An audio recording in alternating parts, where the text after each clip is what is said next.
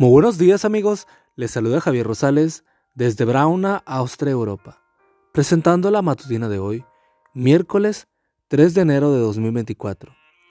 La matutina de jóvenes ya por título, La urgencia de la confesión.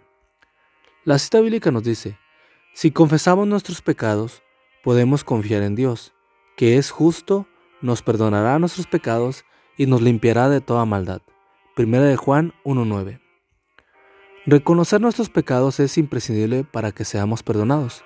Por eso el Señor había indicado, si alguien comete alguno de estos pecados, deberá reconocerlo. Levítico 5.5. Sin embargo, al corazón humano le resulta difícil admitir sus faltas. Tiene una inclinación natural hacia la autojustificación. A principios del siglo XVII, el duque Osuna, virrey de Sicilia y luego Nápoles, visitó una galera con presos en el puerto de Barcelona, España. Uno por uno los prisioneros se presentaron ante él y todos les, les hacía la misma pregunta. ¿Por qué crimen estás aquí? Las respuestas eran distintas. Cada uno trataba de justificar su situación.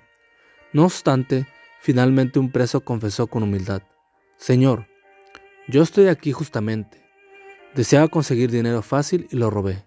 Merezco mi condena.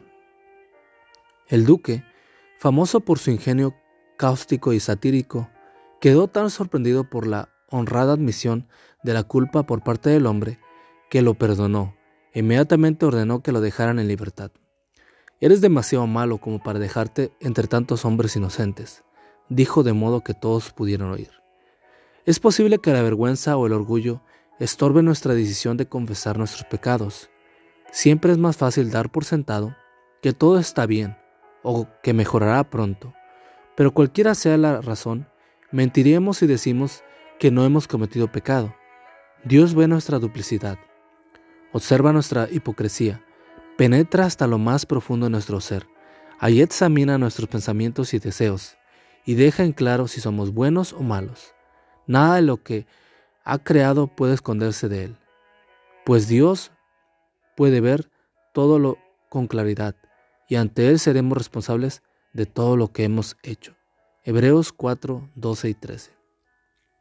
Pero aún el Señor lee nuestro corazón y nos conoce perfectamente. Es bondadoso y compasivo si confesamos nuestros pecados. Nos perdonará más aún, nos limpiará de toda maldad. Una experiencia tal nos asegura estar en pie ante su presencia en el día final. De hecho, podemos disfrutar de ella ahora mismo, si voluntariamente nos entregamos a la misericordia de nuestro amante Salvador.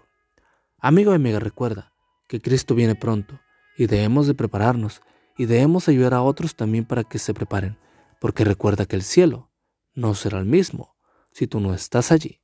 Nos escuchamos hasta mañana. Hasta pronto.